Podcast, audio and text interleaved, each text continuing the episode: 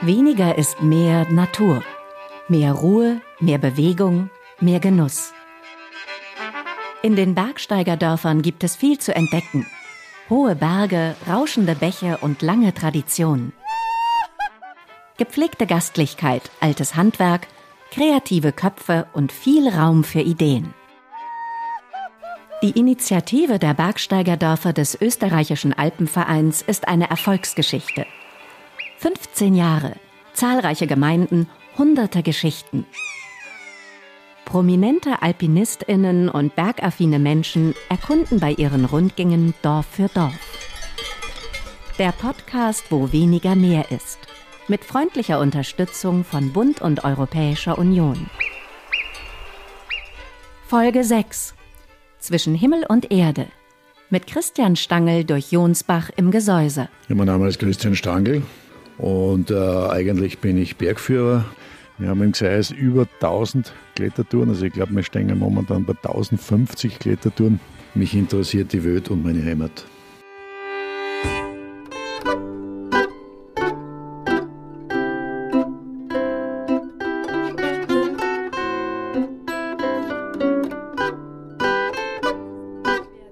Das war früher so die Rauchkuchel und deswegen sind die, ähm, die, die Wände von der, von der Decke ganz schwarz.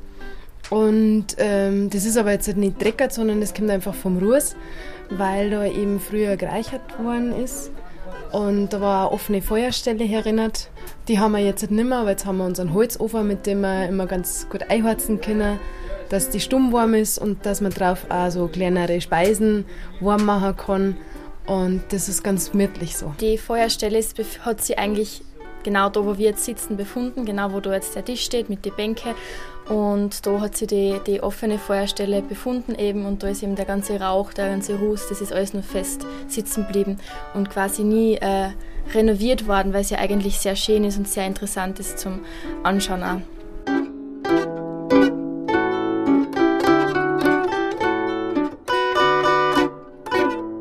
In der Hütte der Kölbelalm riecht es nach Rauch. Decke und Wände sind pechschwarz. Die Lampe in der Ecke erhellt das Gewölbe nur spärlich. Die Hüttentür steht offen. Birgit sitzt am Tisch unter dem Kruzifix und spielt Zither. Maria brüht Kaffee auf, so wie früher. Das heiße Wasser tropft durch einen gelben Porzellanfilter. Luxus, Fehlanzeige. Wanderer machen hier gerne Rast, trinken etwas, essen hausgemachten Kuchen. Die zwei jungen Frauen arbeiten in dieser Saison das erste Mal auf der Kölbelalm. Sie liegt etwa eine Stunde zu Fuß vom Bergsteigerdorf Jonsbach entfernt. Ringsherum weiden Kühe. Was bewegt Maria und Birgit dazu? Naja, man muss sagen, es ist ein wunderschöner Platz mitten in der Natur. Man hört keine Autobahn, keine irgendwelche Lärmgeräusche, keine Motorgeräusche. Es ist einfach, die Leute, die da aufkommen, die sind alle sehr freundlich und sehr nett und es ist einfach extrem lustig auch. Ähm, Dankeschön, gell? Zu bedienen, mit ihnen zum Quatschen ein bisschen so das Almleben einfach einmal im Sommer, das ist auch voll schön und deswegen bin ich daher gekommen. Für euch, danke. Danke für die musikalische Umarmung. Gern geschehen, danke fürs Kommen. Also ich bin seit 2018 bei der Musikantenwoche, äh, die im Kölbel unten allerweil die Familie Hertel ausrichtet. Da heißt ja, Jonsbach ist das schönste Ende der Welt und das kann ich nur so unterstreichen. Das ist wirklich, wenn man da einer fährt, ich komme ja aus Bayern extra her, ähm, es ist einfach eine andere Welt und es ist so unglaublich schön. Und dann habe ich mit dem Franzi äh, vom Kölbelwirt mal zufällig darüber geratscht und eigentlich war es ein bisschen so eine Schnapsidee. Und er hat mir das verzeiht, dass es so schwer ist, jemanden für die Alm finden. Und dann habe ich gesagt, das kann doch nicht so schwer sein, gell? das bisschen Brotzeitbredel herrichten und Bier aufmachen. Dann habe ich gesagt, das kriege ja sogar ich. Und dann hat er mich mit ganz großen Augen angeschaut und hat gesagt, ja, darfst du da kommen? Und dann habe ich gesagt, ja, jetzt bin ich auf der Musikantenwoche, da habe ich jetzt schon ein bisschen einen Spritzer drungen. Da treffe ich jetzt keine Entscheidungen. Habe ich gesagt, aber morgen, wenn ich daheim bin und ausgeschlafen, dann rufe ich die an. Und ich habe ihn angerufen und habe gesagt, ich möchte bitte so bald wie möglich aufkommen. Und es war super. Die Kölbelalm gehört zum Reich von Familie Wolf in Jonsbach. Genauer gesagt zum Kölbelwirt, den Ingrid und Ludwig seit Jahrzehnten mit Herzblut betreiben. eines von insgesamt drei Gasthäusern im Dorf mit seinen rund 140 Menschen. Der Kölbelwirt ist aber nicht nur Gasthaus. Der Gasthof ist Treffpunkt, Marktplatz und Ideenschmiede für Besucher und Einheimische, wenn es wieder mal etwas zu besprechen gibt. So wie für diesen Podcast mit dem Alpinisten Christian Stangl. Ich bin ein, äh, ein Indigener sozusagen, bin in einem der Nationalparkgemeinden hier geboren worden. Und äh, eigentlich bin ich Bergführer. Ja, beim Thema Indigenität kann ich mich anhängen. Äh, Herbert Wölger, ich bin auf einem Bauernhof in Admont oder in der Umgebung von Admont geboren, äh, war dann längere Zeit in der weiten Welt draußen und leite seit zwölf Jahren den Nationalpark Gesäuse. Wir sitzen da in der Wirtsstuben beim Köbelwirt. Christian, nicht zum ersten Mal, glaube ich, oder? Ich sicher nicht zum ersten Mal. Also ich glaube, das ist schon 40, 45 Jahre her, wie wir das erste Mal reingesessen sind. Mir fällt ja da immer ein, äh, was der Wick, unser Wirt, sagt, also die, äh, die Zeit, die wir da am Wirtshaustisch verbringen, so in die bemisst ja mit der sogenannten Alpenvereinsformel, nicht? Dass man länger im Wirtshaus sitzt, wie was man unter Ja, ist. Wirtshaus sitzen ist zweimal Gehzeit. ja, Eldrad Platzer. Auch ich darf mich zu dem, zum Kreis der Einheimischen zählen. Ich bin in Admont geboren und habe bis auf Weng in allen Gemeinden gelebt, also viele Jahre in Stadt der Boden, dann in Hall, auch in Jonsbach zehn Jahre und jetzt in Admont. Und bin äh, immer Richtung Tourismus unterwegs gewesen, war einige Jahre auch in Salzburg und bin dann aber schlussendlich wieder hier im Gesäuse gelandet. Wir schenken den Zirm ein für eine spezielle Begrüßung.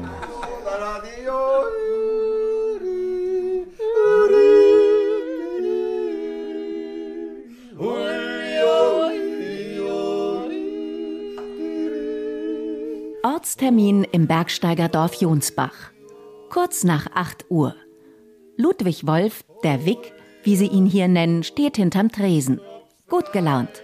Die Schnapsgläser sind gefüllt. Das Musiker-Ehepaar Hertel ist zu Besuch und gibt ein Ständchen.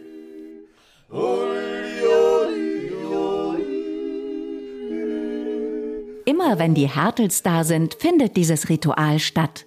Christian Stangl, der Bergsteigerprofi, Herbert Wölger, der Chef des Nationalparks Gesäuse und Edeltraut Platzer vom Tourismusverband sitzen am Stammtisch. Sie lächeln. Draußen schieben sich graue Wolken durch das Tal. Es regnet. Die drei kennen sich bestens. Man schätzt sich, man tauscht sich aus, man diskutiert. Herbert, wir haben ja die besondere Konstellation hier im im Gseis, muss man sagen, also die Einheimischen sagen Gseis zum Gesäuse.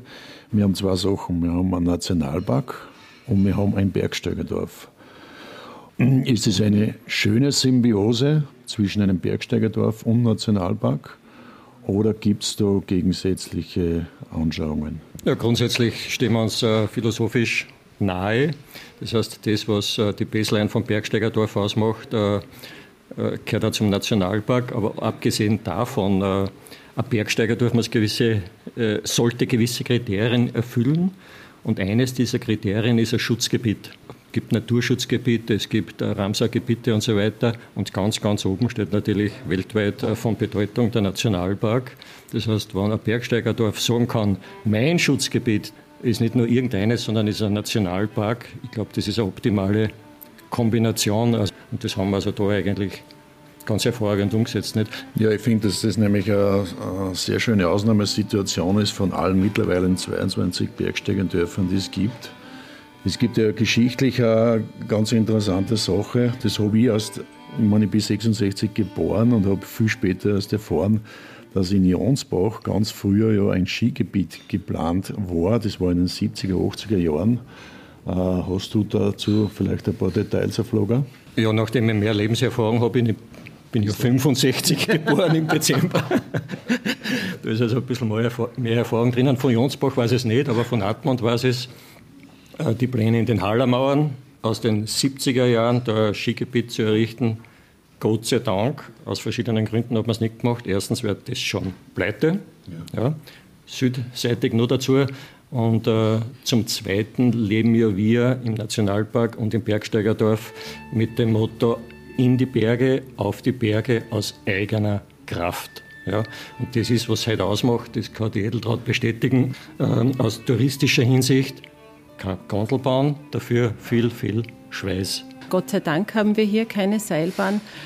Wir, wir, stehen für sanften Tourismus. Die Gegend ist so, wie sie ist. Und eine Seilbahn bringt zwar Reichtum in einer gewissen Weise, aber auch viele Faktoren mit sich, die wir, glaube ich, da einfach nicht, also die wollten wir gar nicht und ist auch nie der Plan, dass das irgendwann einmal in Zukunft sein wird. Es gibt ein paar kleine Schlepplifte, die eben das Dorfleben und das Ortsleben bereichern. Und das passt. Also meine Kinder haben auch hier herinnen Skifahren gelernt und äh, wenn ich meine Tochter kurz zitieren darf, die hat gesagt, wer in Jonsbach Skifahren lernt, der kann Skifahren. Also von dem her ist es perfekt, so wie es ist. Und äh, Dorf heißt ja nicht nur äh, touristische, äh, eine touristische Anlage, sondern Dorf äh, hat, hat auch ein ohne Touristen ein intaktes Leben. Ja. Und äh, da gehört, gehört viel dazu. Und das hat Jonsbach und ist hier im Bergsteiger Dorfkonzept diesen Dorfcharakter ganz, ganz wichtig. Zum Dorf gehört einmal ein Handwerksbetrieb vielleicht und da keine Einheimische, die auch ohne äh, Folkloreabend der Gaudi haben nicht und, und sich unterhalten können.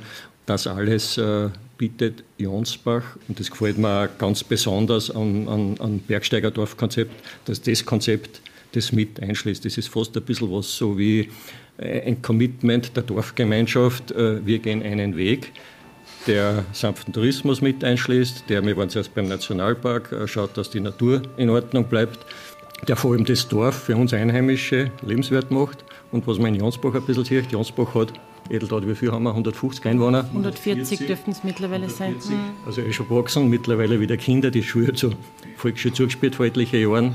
Und das Schöne ist, äh, dass das Bergsteiger Dorf als Dorf intakt ist, erkennbar daran, dass es Zuzug gibt, dass junge Leute äh, daherkommen und äh, herkommen, wie da die junge Wirtin und sagt, das sind zwar nur 140 Leute, ein bisschen abgeschieden, kein Einkaufszentrum, kein Gondelbahn, aber für meine, äh, für meine Lebensphilosophie ein wunderbar guter Ort zum Wohnen. Und das sollen Bergsteiger Bergsteigerdörfer ja sein. Obwohl Jonsbach tatsächlich nur ein kleines Dorf ist, scheint hier vieles gut zu funktionieren.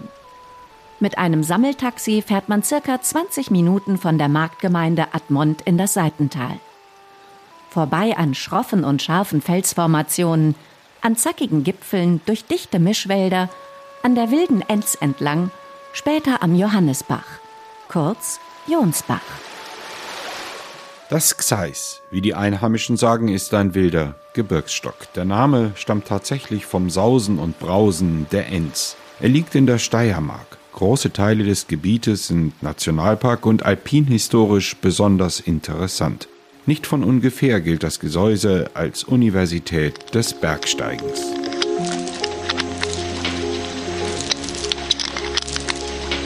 Ja, ja, genau. Und hergefunden habt ihr auch bei ohne, uns. Ohne Navi. Ohne Navi. Ja, ja. Josef Hasitschka kennt sich mit der Geschichte der Region aus wie kaum ein zweiter. Bergsteiger Christian Stangl und der frühere Professor am Stiftsgymnasium Admont sind seit Jahrzehnten befreundet. Das Benediktinerkloster ist berühmt für seine Bibliothek und sein umfangreiches Archiv.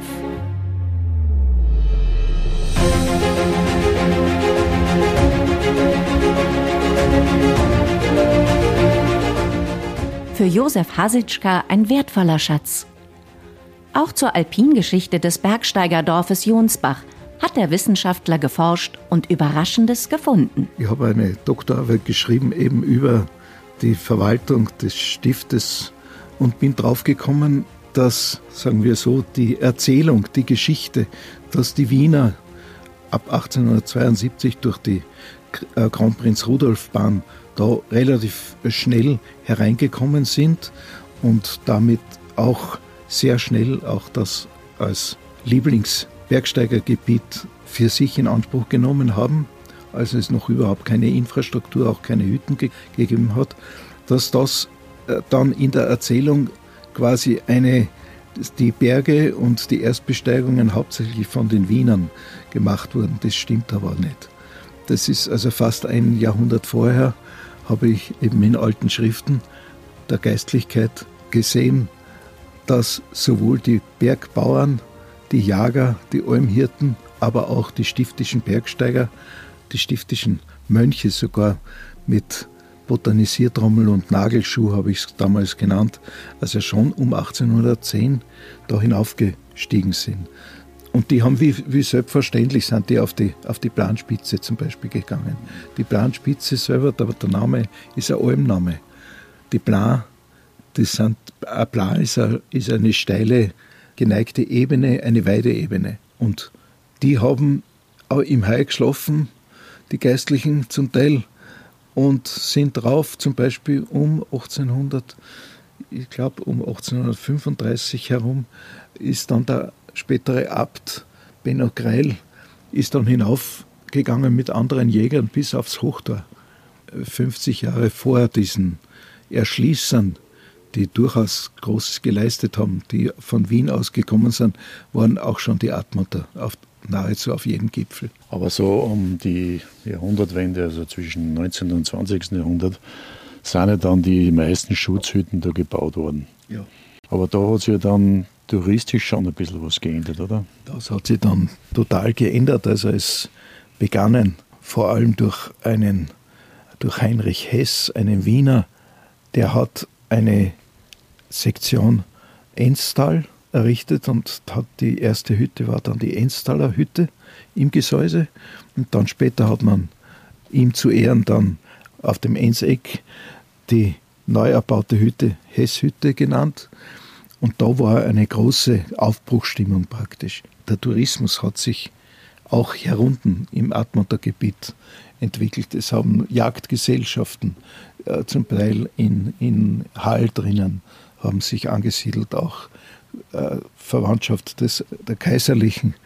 Und so hat, die, hat man auf diesen Tourismus selbstverständlich auch dann gesetzt. Und da haben die, äh, vor allem die, die der Alpenverein mit den verschiedenen Sektionen eben um Heinrich Hess, die haben sich äh, extrem bemüht, auch im Einvernehmen mit dem, mit dem Stift Admont da Hütten zu errichten, meistens in der Nähe von, von Olmhütten. Und auch die bei den Wegen, die brauchten eigentlich nur die, die Ochsenwege nur nachmarkieren. Und so haben wir heute noch eine sehr, sehr, sehr kleinräumige, eng vernetzte Wegestruktur, Infrastruktur. Und das ist auch der Vorteil von diesem Bergsteigerdorf Jonsbach.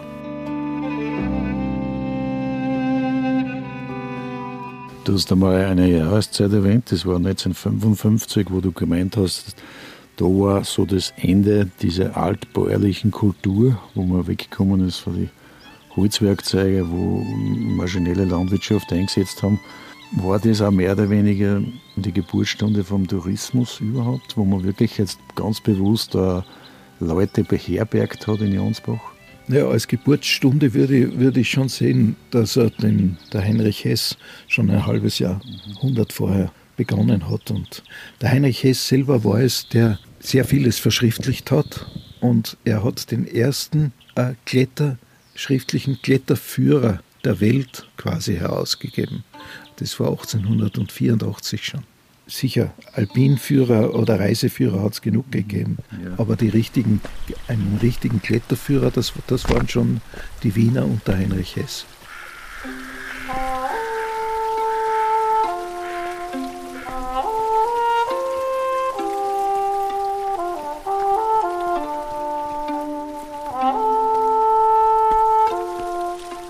Hesshütte erreicht man von Jonsbach aus nach einem etwa dreistündigen Fußmarsch. Er führt durch Wald, der sich allmählich lichtet. Das Hochtor, einer der markanten Gipfel im Gesäuse, schimmert immer öfter durch den karger werdenden Baumbestand.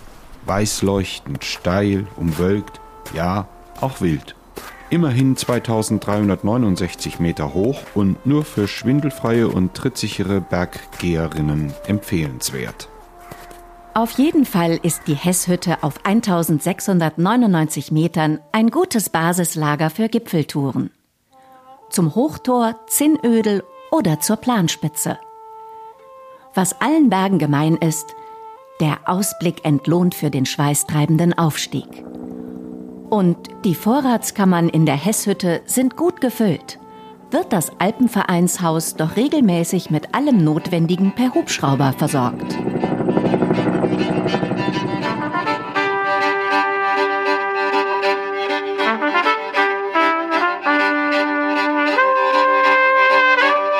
Ihr hört, wo weniger mehr ist, den Podcast der Bergsteigerdörfer, einer Initiative des österreichischen Alpenvereins.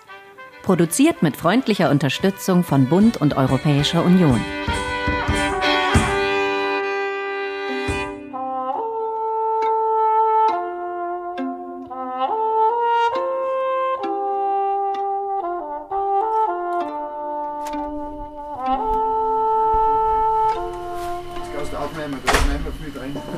Wer in der Hesshütte einkehrt, hat übrigens gute Chancen, Franz Schlager zu treffen. Der geschickte Handwerker und Bergretter gehört schon fast zum lebenden Inventar. Er ist sowas wie ein Mädchen für alles. Schlager kümmert sich vor allem um die moderne Technik im und an dem Alpenvereinshaus. Und wenn mal nichts zu tun ist, genießt er gerne ein kühles Bier. Ah, ist das gut. Im Beruf war ich eigentlich Maler und Autolackierer. Aber ich habe das Ganze mitgemacht, darum wie das gebaut worden ist. Darum bin ich hier. Wir sind komplett autark mit Strom. Also bei uns läuft alles über Photovoltaik. Die Kläranlage funktioniert sowieso. Diesel brauchen wir ganz selten. Das ist schon okay.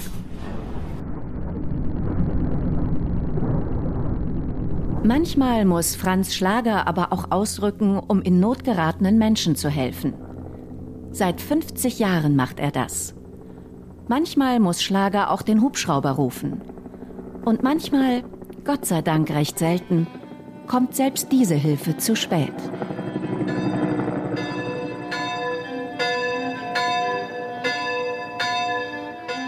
Der Bergsteigerfriedhof in Jonsbach erzählt viele dieser tragischen Geschichten. Mehr als 500 Frauen, Männer und Kinder und Jugendliche liegen hier begraben. Nicht alle waren alpinistisch unterwegs, aber die meisten. So ein Bergsteigerfriedhof ist einzigartig, zumindest in Europa, findet Extrembergsteiger Christian Stangl. Er kennt den Friedhof seit seiner Jugendzeit. Ah, es war nur das Zeitalter der, der Helden, die ausgezogen sind und irgendwelche Erstbegehungen gemacht haben. Aber über die Jahrzehnte sehe ich es da ein bisschen anders, weil ähm, selbst durchs Bergsteigen in die ganze Welt gekommen bin und auch sehr viele ja, Kollegen und Partner einfach verloren habe. Und heute, wenn ich da hingehe, finde ich es eher, für mich ist es eher Dankbarkeit, dass ich die Berge alle besteigen habe können und habe das Ganze überlebt. Die Epoche war damals eine andere. Das Bergsteigen ist natürlich heute viel sicherer geworden. Selbst in meiner Funktion als Bergführer geht es ja auch darum, Sicherheit zu vermitteln. Und ganz in der Nähe von dem Bergsteigerfriedhof, also in Sichtweite, wenn man Richtung Norden schaut, ist ja dieser Alpinpark, wo ich sehr viele Kletterkurse mache, Klettersteigkurse. Und ich weise die Leute schon darauf hin, dass, äh, wenn man das mit Sicherheit nicht ganz so ernst nimmt, es wird tödlich enden. Die Kirche, deren Glocke wir jetzt momentan läuten hören, ist dem heiligen Egidius geweiht, einem ganz prominenten Heiligen aus dem südfranzösischen Raum, dessen Heiligtum also auch auf dem Jakobsweg in Richtung Spanien eine ganz wichtige Bedeutung gehabt hat und hat. Pater Johannes Eichinger ist der Dorfpfarrer von Jonsbach seit etlichen Jahren.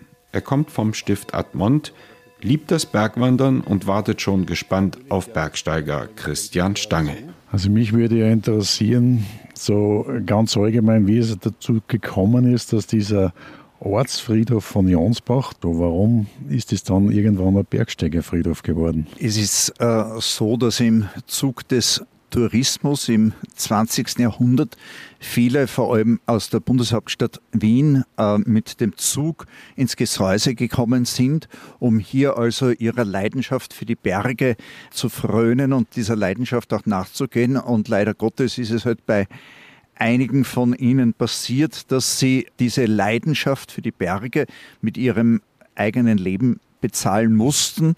Und es war eben in der damaligen Zeit noch nicht üblich, die Unfalltoten, die Bergopfer in ihre Heimatorte zurückzubringen, sondern man hat sie gleich in Jonsbach hier vor Ort beigesetzt. Und so kommt es eben dazu, dass dann der Friedhof in Jonsbach, der eigentlich der Friedhof der Pfarrgemeinde von Jonsbach ist, äh, vor allem unter der Marke Bergsteiger Friedhof bekannt ist. Und hier ist auf der einen Seite äh, die Initiative zu erwähnen, einerseits der Bergrettung, vor allem der Atmunder Sektion und auf der anderen Seite eines verstorbenen Vorgängers und Mitbruders von mir, Pater Wilhelm Beer.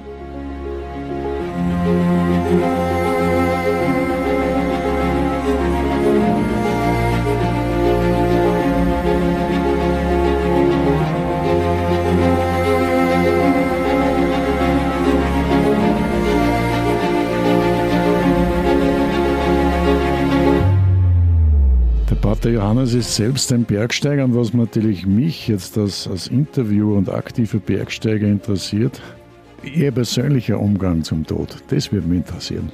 Ich muss da ein bisschen korrigierend zunächst einmal eine Vorbemerkung machen. Ich bin leider, vielleicht Herr Stangl können Sie mir da einen Kurs geben. Ich bin leider nicht so ganz schwindelfrei und deswegen bin ich, zähle ich mich eher zu den Bergwanderern und nicht zu den Bergsteigern, äh, weil da habe ich ein bisschen zu große Höhenangst. Was die Frage nach dem Tod betrifft, die natürlich für jeden Menschen eine ganz existenzielle Frage ist, halte ich mich so ein bisschen an das Bild äh, von der Admunder Stiftsbibliothek. Äh, wir machen dieses Interview heute am 25. Juli. Äh, das ist der Feiertag, der Festtag des heiligen Apostels Jakobus.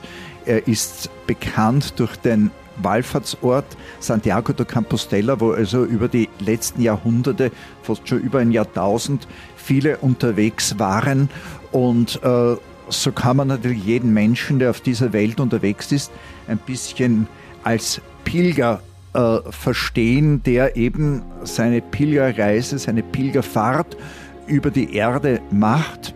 Und es gibt eben eine solche Skulptur in der Atmunder Stiftsbibliothek, wo die Unverfügbarkeit des Todes mit verschiedenen Symbolen zum Ausdruck gebracht wird und damit natürlich letztlich auch äh, der Zeitpunkt, wann es dann selber einmal erwischen wird, äh, nämlich auf der einen Seite das Symbol des Pfeiles, der seine tödliche Wirkung entfaltet, auf der anderen Seite das Symbol der Sanduhr, ja die Zeit, sie läuft ab.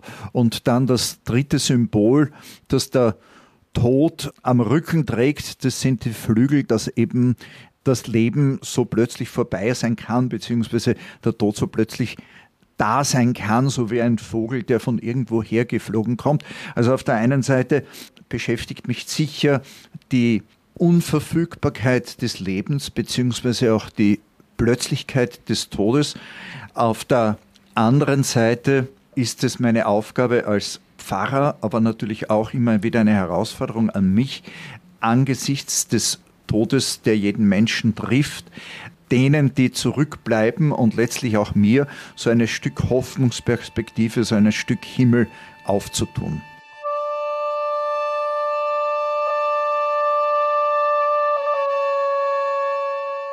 Benediktinerpater und Bergsteiger stehen sich gegenüber. Anfangs tauschen sie sich fast etwas schüchtern aus. Vor der Kulisse des Friedhofs aber rücken die beiden Männer auch gedanklich zusammen. Für Christian Stangl und Pater Johannes Eichinger scheinen die Berge etwas Sinnstiftendes zu sein. Habe ich mit großem Ertrag äh, die Gedanken des Psychotherapeuten Viktor Emil Frankl dazu gelesen. Er hat ein Buch geschrieben, eigentlich Bergerlebnis und Sinnerfahrung. Ja, so ein bisschen natürlich mit dem Inhalt, dass diese Suche nach dem Sinn den modernen Menschen in die Berge treibt, wo dann der moderne Mensch durchaus bereit ist, um dieses, um diese Sinnerfahrung auf den Bergen willen, zum Beispiel vieles von der Bequemlichkeit äh, des modernen Lebens hinter sich zu lassen. Insofern ja, kann Bergwandern oder Bergsteigen etwas sein, was den Menschen offenbar Sinn gibt. Belege dafür sind ja die vielen äh, Hunderte und Tausenden, die sich an den Wochenenden eben zum Bergwandern oder Bergsteigen hier herein nach Jonsbach. Was jetzt die religiöse Erfahrung betrifft, möchte ich das zweierlei beantworten. Auf der einen Seite, ja, das Gebet Jesu lautet Vater unser im Himmel. Ja, man mag dann, wenn man sich dem sogenannten Himmel, äh, wenn man den Himmel näher ist, indem man auf die Berge hinaussteigt, Gott näher fühlen. Äh, es gibt ja einen Satz, viele Wege führen zu Gott, einer aber führt über die Berge.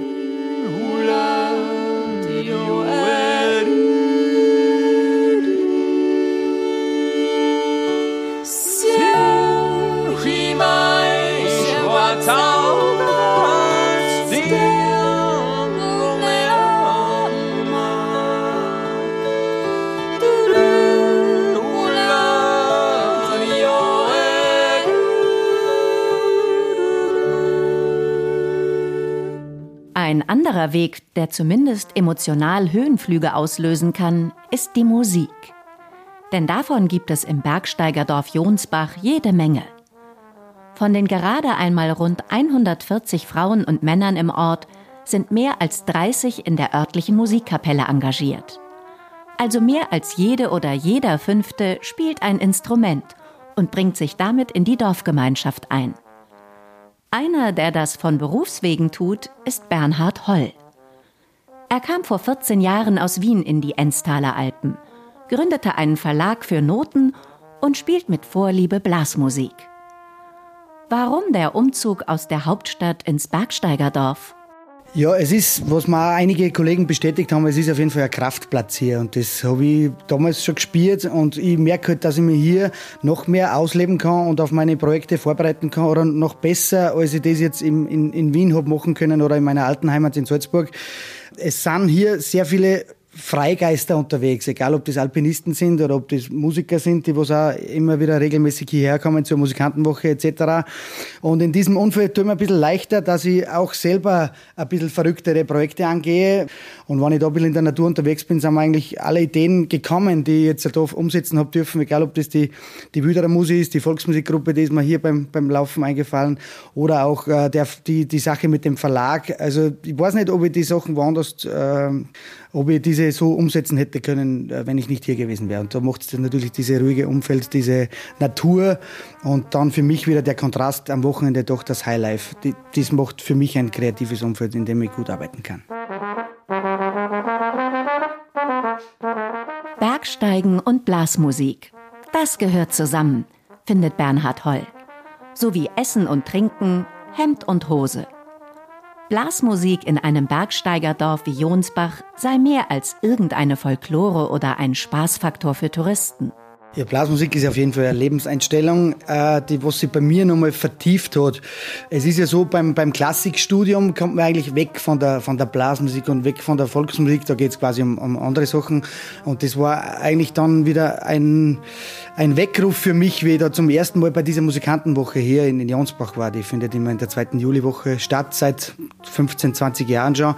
Und das war mal wieder für mich ja so ein Eintauchen in der komplette, in die Back to the Roots äh, Geschichte, dass man wirklich sagt, die Blasmusik äh, ist wirklich das, mit, was wir mit der Wurzel, mit der Muttermilch aufgesaugt haben. Und über Studium sind wir wieder eher weggekommen von dem Ganzen und jetzt da wieder zurück eintauchen. Äh, ja, das war natürlich die Musikwoche beim Kölberwirt und äh, mit allen Facetten, mit den Bergen rundherum, mit den Wandertagen, die da dabei sind. Das war für mich schon eine spezielle Erfahrung, wo ich sage, äh, wie du sagst auch, äh, das gehört zusammen.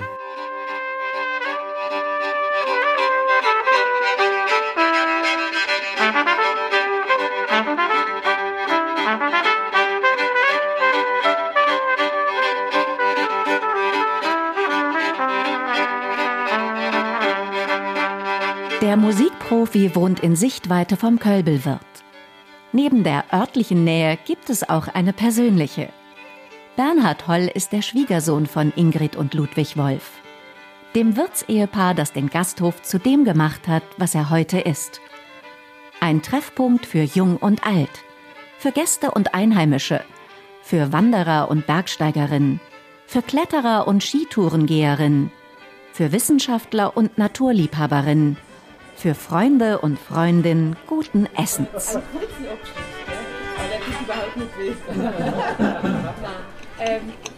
Stets gut gelaunt schwingt Ingrid Wolf das Zepter vor allem in der Küche.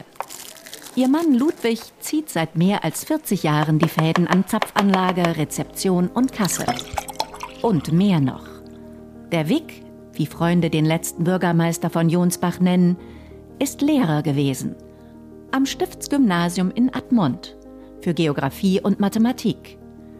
Mit Ludwig Wolf muss man also rechnen, wenn es sein muss, sogar rund um die Uhr. Und als junger Mensch, wenn man will, kann man sehr viel leisten.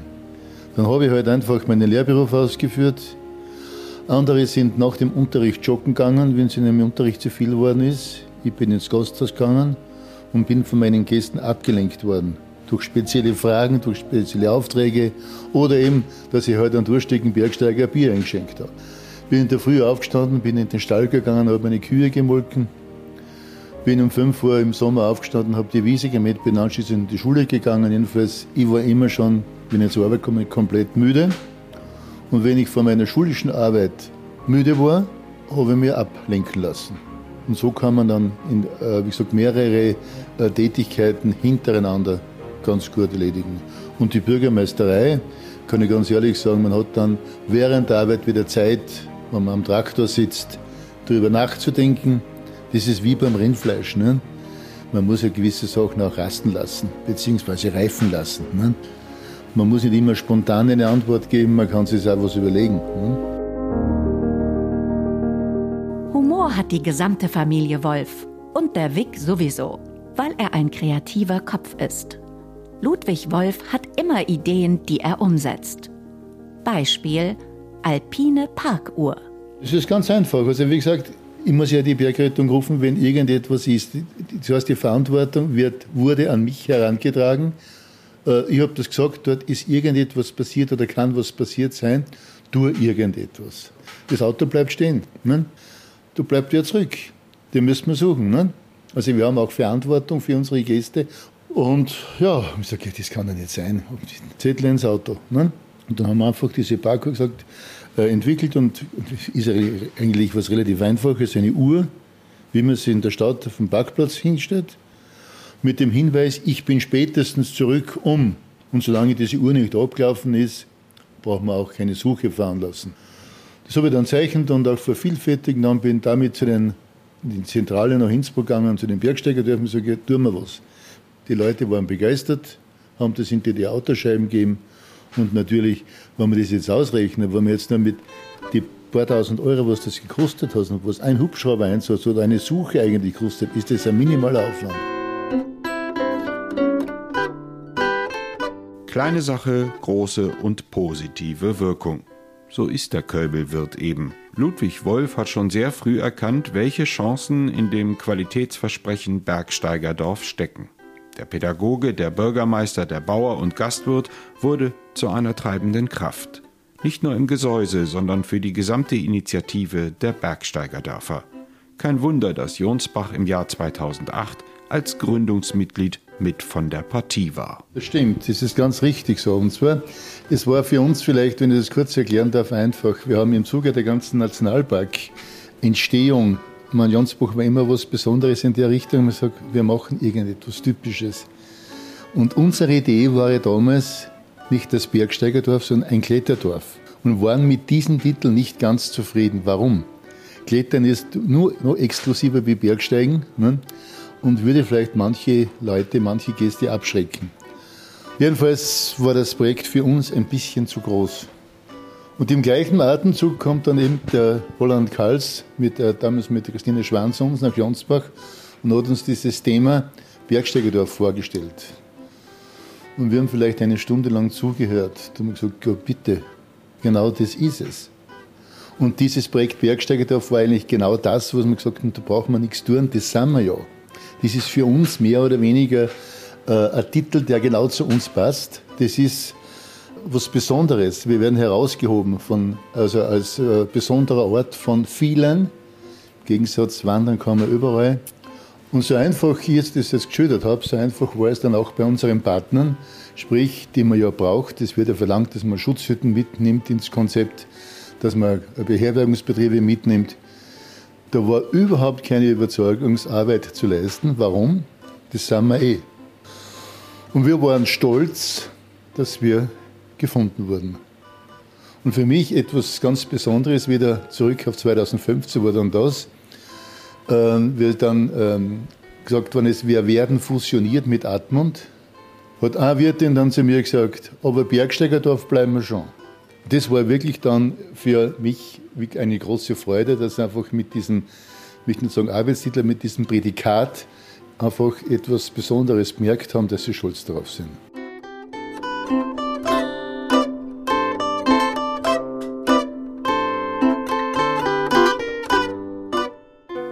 Jonsbach im Gesäuse.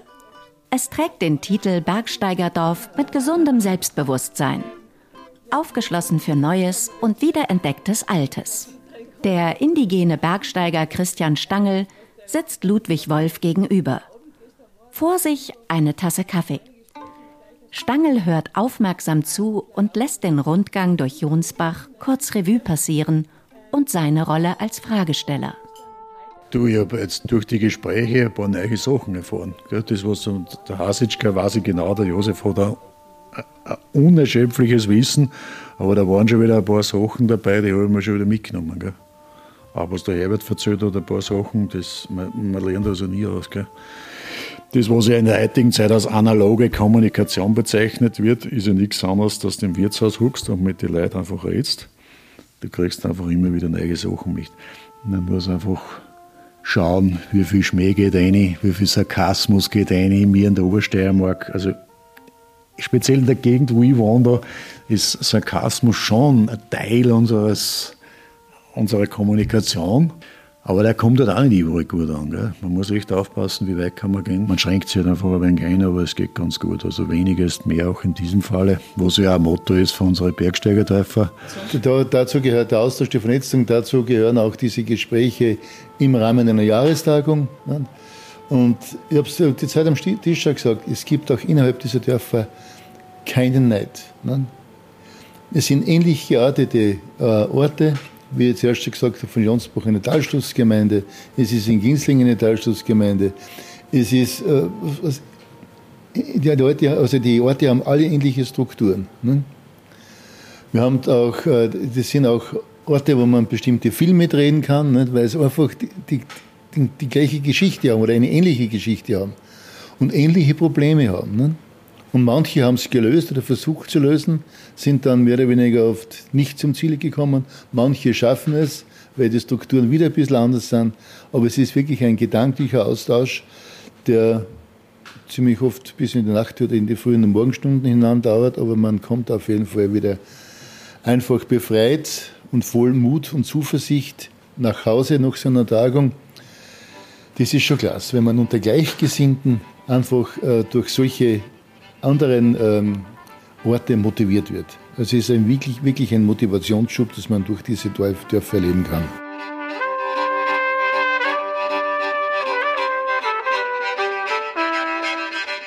Das war der Podcast der Bergsteigerdörfer. Folge 6. Zwischen Himmel und Erde. Mit Christian Stangl durch Jonsbach im Gesäuse. Gestaltung Jörg Wunram und Christoph Schett von den Freizeitproduktionen. Musik Ramsch und Rosen. Wenn ihr mehr wissen wollt, findet ihr uns im Internet unter www.bergsteigerdörfer.org. Diesen Podcast findet ihr überall, wo es Podcasts gibt. In der nächsten Folge hört ihr Im Tal der stürzenden Wasser mit Ines Pappert durch das Maltertal in Kärnten mit freundlicher Unterstützung von Bund und Europäischer Union.